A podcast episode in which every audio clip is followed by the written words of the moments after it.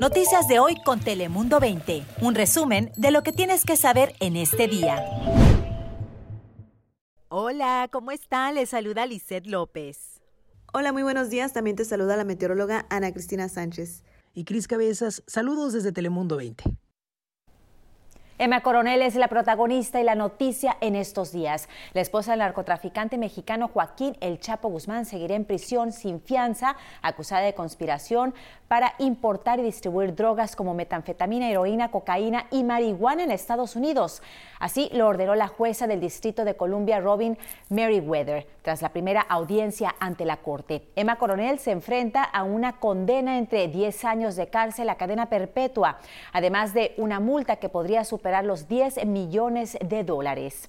Bienvenidos a nuestro noticiero digital de Telemundo 20 Noticias de hoy. Yo soy Lizel López. Recuerden que aquí pueden tener las informaciones más importantes resumidas en pocos minutos a su disposición en cualquier momento cuando lo deseen la ley que se está usando para procesarla no se basa en ella distribuyendo o moviendo drogas de un país a otro. No, estamos hablando, ella conspiró, hizo acciones que ayudaron en la distribución de drogas.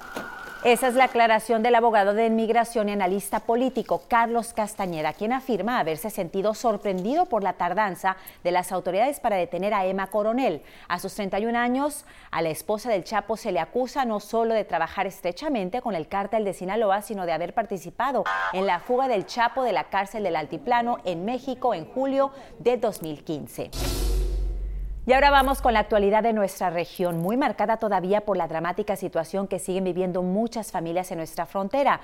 Pero para otras la espera e ilusión comienza a dar frutos. Es el caso de una familia de Guatemala. Mucha felicidad, porque yo sé que ya empieza una nueva etapa de nuestra vida donde donde primeramente Dios se nos van a abrir oportunidades. No quise dormir pues de la ilusión, pues luego nos empezamos a preparar con mi esposa y la ilusión es bastante. Silvia y Eric, marido y esposa, junto a sus hijos, ingresaron al Centro Integrador Federal Carmen Cerdán en la zona este de Tijuana. Ellos forman parte del programa MPP y en la noche de lunes una llamada telefónica sorprendió a Eric explicándole el paso inicial del procedimiento para poder ingresar a Estados Unidos. Estos centros integradores están resguardados por autoridades armadas de la Guardia Nacional y allí espera ya Eric y su familia poder cruzar a Estados Unidos y empezar una nueva vida. Eso mientras los que siguen esperando están en una situación dramática. No, lo cierran a las 9 y ya de las 9 para allá el que no vaya, el que va, bueno, y el que no, pues tiene que ver dónde. Donde puedan, hasta en botellitas están haciendo los niños en la noche. Y eso pues se ve feo también porque es, una mala higiene para uno. Ese es el desconsuelo y la denuncia de una madre de familia que sigue esperando en el Chaparral, donde la aglomeración de personas supone un riesgo de salud pública cada vez mayor. Muchos se quejan de la falta de baños y de que llevan días sin poder asearse. Como escuchábamos, muchos niños están obligados a hacer sus necesidades en las calles. Los migrantes temen no solo al COVID-19, sino infecciones y problemas estomacales ante la falta de higiene y piden desesperadamente a las autoridades que habiliten baños y lugares donde poder lavarse las manos, una situación bastante difícil la que se está viviendo en nuestra frontera. Ahora pasamos contigo, Ana Cristina, para conocer las temperaturas del día de hoy. Hola Lizeth, feliz ombligo de semana. Hoy disfrutamos de cielo mayormente soleado y un ligero descenso en temperaturas con la máxima en Tijuana de 21 grados centígrados, en las playas entre 65 a 68 grados Fahrenheit y con una brisa marina, por supuesto, en la zona costera, pero al interior temperaturas incluso otra vez en los 70, bastante agradable en toda nuestra región y por el momento las condiciones se mantendrán estables, no solamente durante este día, pero también para esta noche. Ahora paso contigo, Chris Cabezas, ¿qué nos tienes?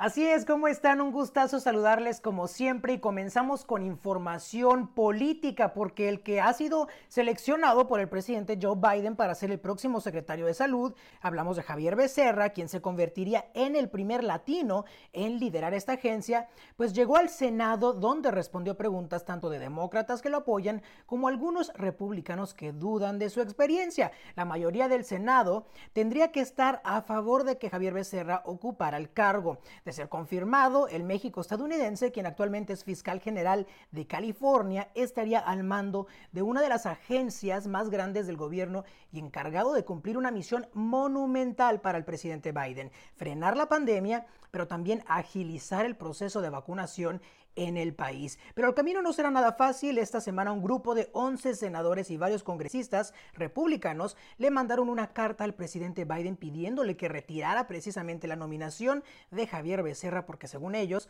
carece de experiencia en el ámbito de salud. Sin embargo, quienes lo defienden apuntan a sus años como congresista y como fiscal general de California, durante los cuales abogó, entre otras cosas, por proteger la ley de cuidado de salud. Pero cambiemos de tema y regresemos aquí al sur de California porque lamentablemente el deportista o famoso golfista Tiger Woods fue trasladado de emergencia a un hospital después de un aparatoso accidente de automóvil esto en la ciudad de Los Ángeles. Lo informaron las autoridades, incluso su manager Mark Steinberg informó a la agencia AP que el deportista está siendo operado por heridas en una pierna y se desconoce la gravedad de las lesiones, así como también se desconoce las circunstancias del accidente. El deportista tuvo que ser extraído del auto eh, con herramientas hidráulicas de rescate pero se cree que su vida no corre peligro. Esperemos que se recupere en totalidad y que regrese a jugar pues el deporte que tanto ama, el golf. Yo soy Cris Cabezas. Lizeth, regresamos contigo que nos tienes más información. Gracias, Cris. En asuntos de coronavirus tenemos que contarle sobre otra familia latina que está de luto debido al fallecimiento de uno de sus miembros a causa del COVID-19. Yo espero recordarlo como siempre fue una persona alegre, contenta, llena, lleno de vida. Eso fue nomás desafortunadamente su partida, pero él dejó mucho más que eso.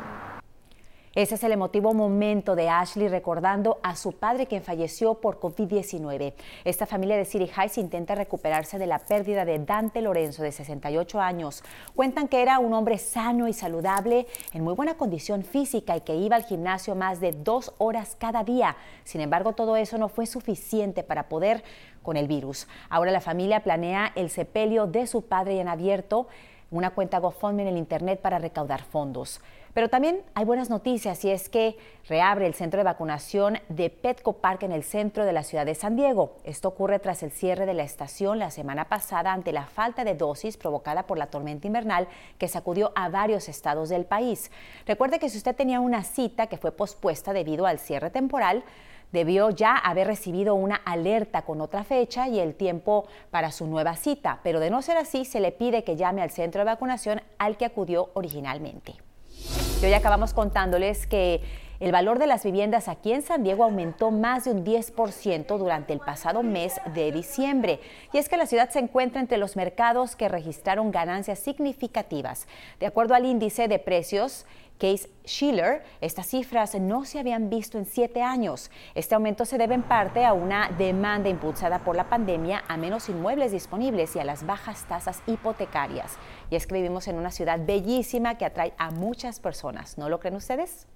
Bueno, hasta aquí nuestra edición digital de nuestro noticiero Noticias de hoy. Recuerde que aquí tiene la información más importante en pocos minutos. Yo soy Lizel López. Hasta la próxima.